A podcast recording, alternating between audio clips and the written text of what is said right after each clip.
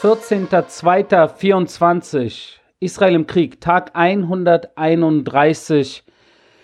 Und ich hatte heute früh den Tag angefangen, recht früh, und zwar deutscher Zeit um 7 Uhr und 5 Minuten mit einem Interview mit dem Berliner Sender Inforadio vom RBB. Und es ist wirklich äh, beeindruckend, muss ich sagen, wirklich beeindruckend, dass das gesamte Interview, ihr könnt das gerne nachhören, dreht sich eigentlich nur um ein einziges Thema und das ist, was ist jetzt mit den Zivilisten in Rafah? Und wo sollen die denn hin? Und bekommen die denn humanitäre Hilfe? Und was tut die israelische Armee, um sie außen vor zu lassen? Und wie werden wir gegen die Terroristen, die dort aber unter eine Million Zivilisten? Und alles dreht sich tatsächlich nur um diesen einen, um dieses eine Thema. Und dann kam halt die Frage, Herr Schalikar, äh, wie stellen Sie sicher, dass äh, all diese Menschen dort humanitäre Hilfe erhalten? Und dann kam aus mir eine spontane Antwort. Und dann habe ich gesagt, sagen Sie mal, dürfte ich kurz zurückfragen?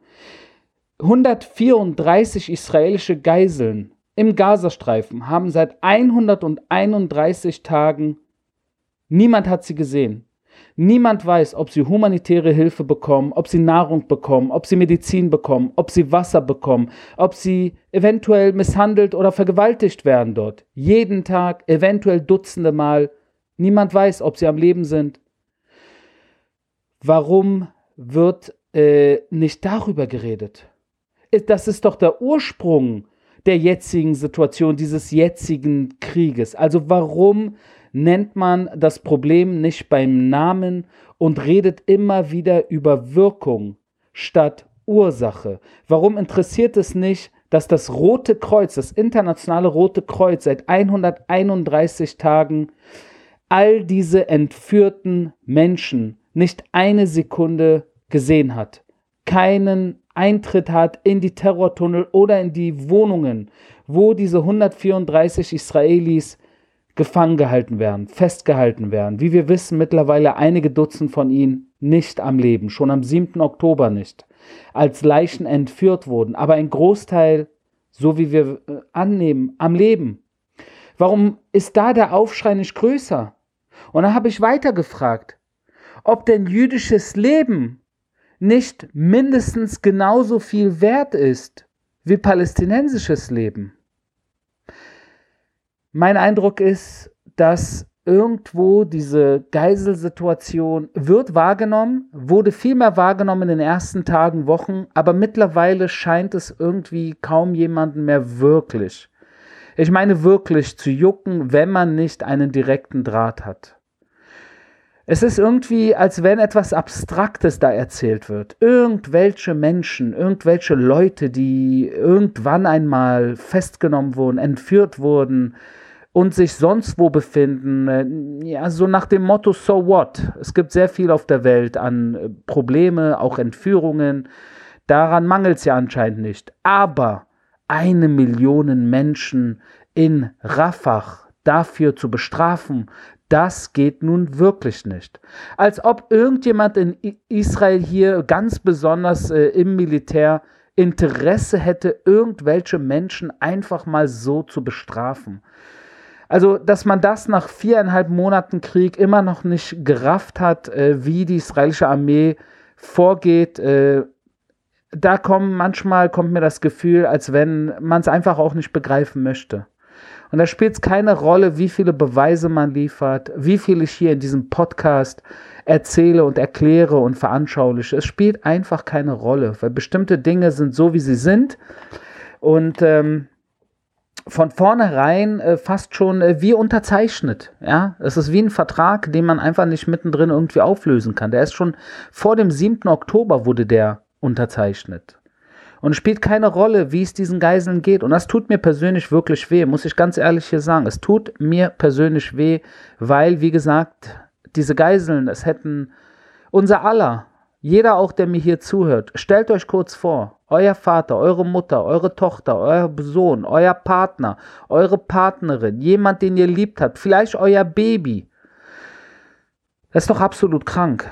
Das ist doch absolut krank. Und das ist einfach nicht gerecht, dass diese Menschen am 7. Oktober entführt wurden. teilweise sogar von Zivilisten, von palästinensischen Zivilisten, genau die Zivilisten, wo natürlich auch das Inforadio und überhaupt man sich so viele Sorgen macht, ob sie denn humanitäre Hilfe bekommen.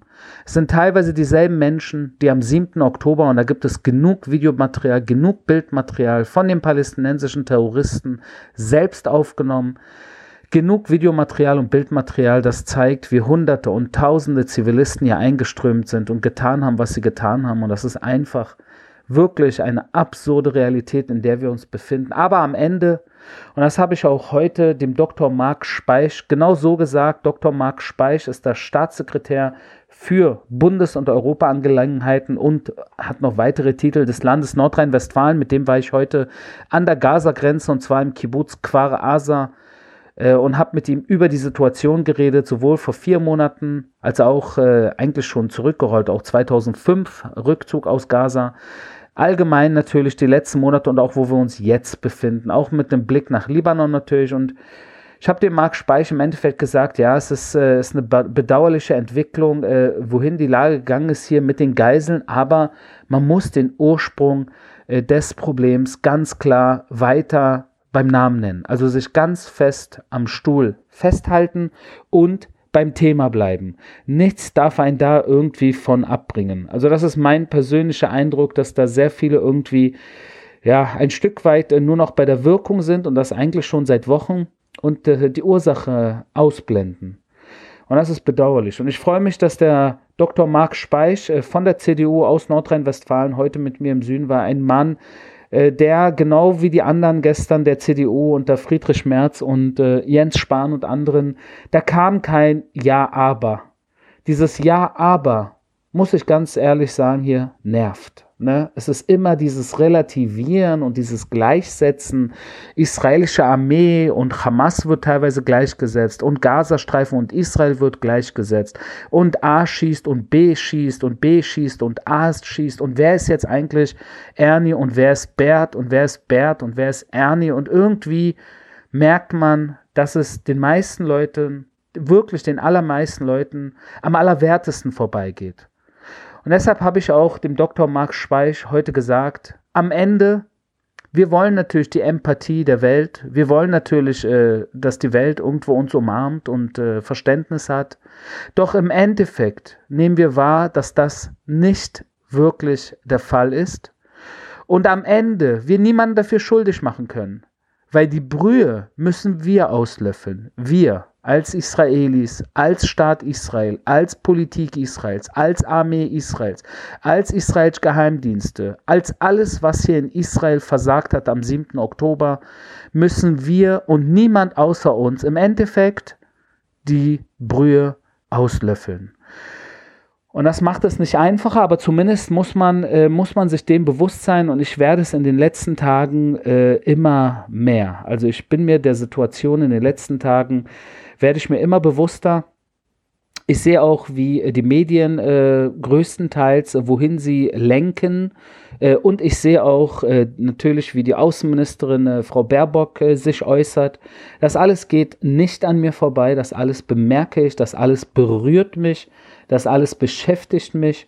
Und ähm, ich halte dagegen. Ich halte dagegen, weil ich weiß, was Recht und was Unrecht ist.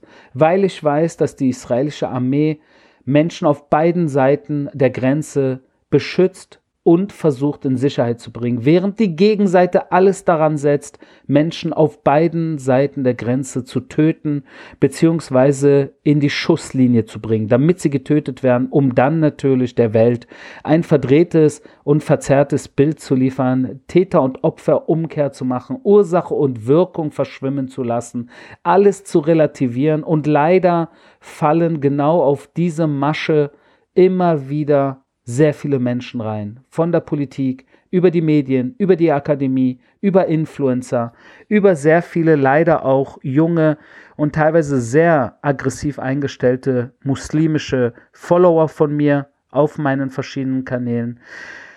Aber es ist äh, größtenteils keine Naivität. Es ist böse Absicht. Soll mir niemand erzählen, dass Jürgen Todenhöfer keine bösen Absichten hat. Soll mir das niemand erzählen. Und soll mir niemand erzählen, dass es bestimmte Medien gibt, die nicht schon in Sachen Israel entschieden haben, ob Israel gut oder schlecht ist. Das ist alles bekannt, das ist nichts Neues und genauso äh, müssen wir diese Realität, der müssen wir ins Auge gucken und das versuche ich jeden Tag. Kurz aufs Operative, hier eine Entwicklung, äh, einmal im Gazastreifen und einmal im Libanon. Zwei Dinge, die wirklich äh, sehr nennenswert sind. Das eine ist im Gazastreifen, äh, wie ihr wisst natürlich, nach wie vor in Khan Yunis im Einsatz. Jeder Tag zählt, jeder Schritt zählt. Und dort natürlich äh, gibt es alle möglichen Organisationen und auch äh, Staaten auf der Welt, die versuchen, unser unseren Einsatz äh, ja, zu delegitimieren, nicht nur in Khan Yunis, sondern auch mit Blick Richtung Süden, Richtung Rafah.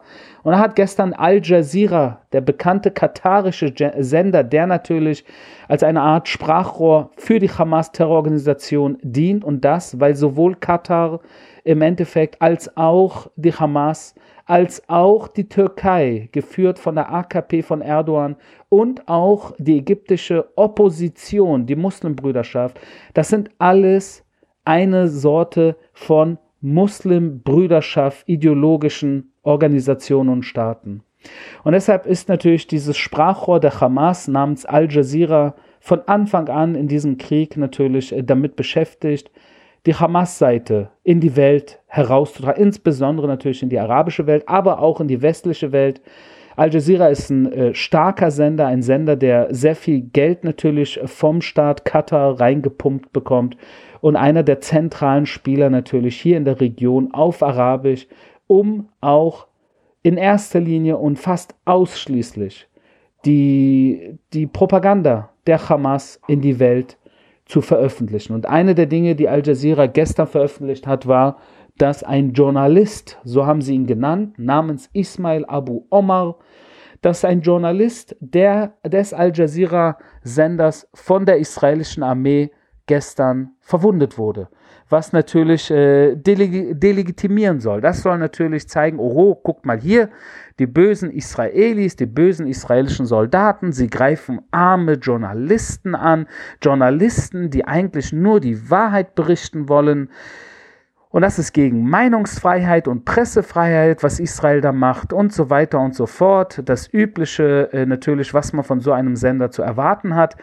Aber Al Jazeera hat in diesem Fall äh, einen Fehler begangen, weil derselbe Ismail Abu Omar war so fleißig während des Massakers des 7. Oktobers, an dem er beteiligt war, weil er am 7. Oktober im Kibbutz Nir Oz eine eigene Videoaufnahme, ein Selfie-Video von sich selbst gemacht hat und ins Netz gestellt hat. Da sieht man denselben Ismail Abu Omar, er am Massaker am 7. Oktober im Kibbutz Nir ist und sich filmt. Ich habe das auf den sozialen Medien, auf meinen Kanälen hochgeladen. Man braucht ihm nur in die Augen zu gucken und man versteht, das ist kein Journalist. Sondern, und das hat jetzt die israelische Armee auch äh, bekannt gegeben, er ist ein stellvertretender Kompaniekommandeur des Hamas Khan Yunis Ost Bataillons. Der liebe Ismail Abu Omar, der liebe Journalist, Al Jazeera hat bekannt gegeben, ein Journalist wurde angegriffen. Und genau das ist die Tour, die Masche seit Monaten. Genau das tut Al Jazeera, genau das tut UNRWA, genau das tun alle möglichen anderen internationalen äh, Konsorten, äh, die sich entweder mal Journalisten oder Ärzte oder Staaten oder Organisationen nennen. You name it. Aber es ist immer dieselbe Masche. Alles daran setzen, um Israel irgendwie zu beschuldigen, dass man Unschuldige trifft weil im Gazastreifen ja angeblich alle unschuldig sind. Es sind alles Zivilisten, alles Kinder, alles Frauen. Niemand ist dort schuldig. 13.000 Raketen wurden auf Israel abgefeuert, erst jetzt, vor wenigen Minuten wieder. Raketenalarm im Süden Israels in Sikim. All diese Raketen im Laufe der letzten vier Monate wurden von unschuldigen Menschen abgefeuert. Und all diese Geiseln, die entführt wurden, sind von unschuldigen Menschen entführt worden. Und das Geiseln nach wie vor auch im Gazastreifen festgehalten werden, 134 an der Zahl. Auch von unschuldigen Menschen. Alles Unschuldige. Nur unschuldige Kinder und Frauen im Gazastreifen. Niemand ist schuldig. Und das ist natürlich, was man immer wieder versucht in die Welt äh, herauszutragen und das immer wieder irgendwie in dieselbe Richtung geht. Ich sehe es natürlich auch an den Kommentaren von sehr vielen jungen, aggressiven muslimischen Followern von mir, die mir jeden Tag denselben Schmarrn schreiben von wegen Israel tötet Kinder, Israel tötet Frauen, äh, wie viele Zivilisten habt ihr heute ermordet? Also es dreht sich immer um dasselbe äh, um denselben Pallywood, äh, äh, um dieselben Pallywood-Sprüche, fast schon, äh, als wenn es eine Roboterarmee ist, die gesteuert wird von irgendwelchen Hamas, Hezbollah, iranischen oder türkischen radikalen Islamisten, die über irgendwelche Influencer in Deutschland äh, immer wieder äh, jeden Tag sie aufhetzen, dass sie dies oder jenes verbreiten. Ich merke das natürlich persönlich, weil ich jeden Tag äh, von Hetzern wirklich von Hetzern äh, äh, Messages bekomme und diese Messages sich vom Inhalt ähneln. Das Vokabular ähnelt sich, ja.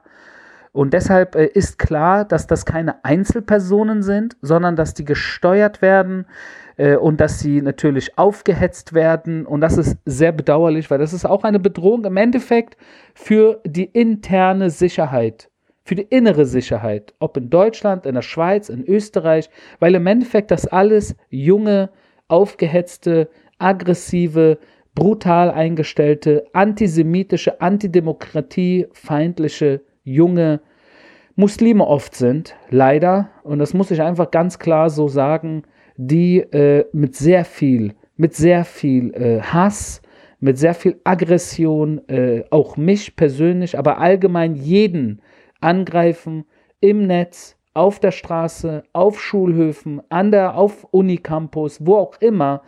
Und das wisst ihr mittlerweile, äh, deswegen kann ich das auch so offen und klar beim Namen nennen. Äh, dass äh, das einfach so, das darf man nicht mehr irgendwie unter den Tisch kehren. Weil wenn wir das unter den Tisch kehren, wird dieses Problem in Zukunft nur noch schlimmer.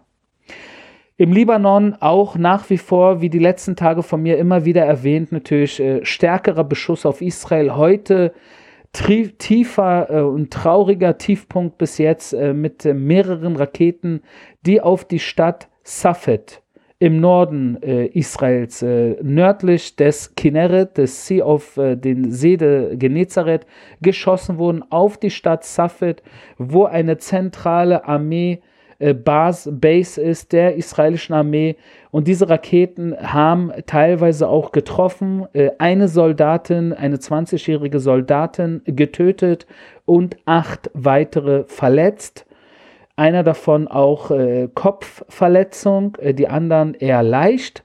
Äh, und das ist natürlich auch ein, ein wirklich äh, tragischer Zwischenfall, der einfach nur zeigt, dass die Hisbollah alles andere als äh, das Feuer zu, einzustellen äh, oder äh, es wirkt zumindest so, als wenn die Hisbollah derzeit alles andere vorhat, als das Feuer einzustellen. Ähm, und das nachdem äh, gestern auch Hassan Nasrallah, der Generalsekretär bzw. der Chef der Hisbollah im Libanon, äh, auch äh, wirklich äh, harte Töne gespuckt hat, sehen wir heute tatsächlich diesen Raketenbeschuss auf Safed und das ist, äh, wie gesagt, eine Situation, wo jetzt hier auch in Israel die Diskussion natürlich äh, wieder herrscht, äh, wie kann es dazu kommen, dass wir nach viereinhalb Monaten, nach viereinhalb Monaten im Krieg, heute, nicht nur, dass wir Geiseln auf der gegenüberliegenden Seite im Gazastreifen haben, sondern dass wir heute, am 14.02., sowohl aus dem Gazastreifen mit Raketen beschossen wurden, als auch aus dem Libanon mit Raketen beschossen wurden und die Weltpolitik und die Weltpresse mit Blick auf Israel sich in erster Linie nicht um Israel kümmert, sondern um humanitäre Hilfe für die Palästinenser. Das war mein täglicher Kriegsbericht aus Israel. Wir hören uns morgen.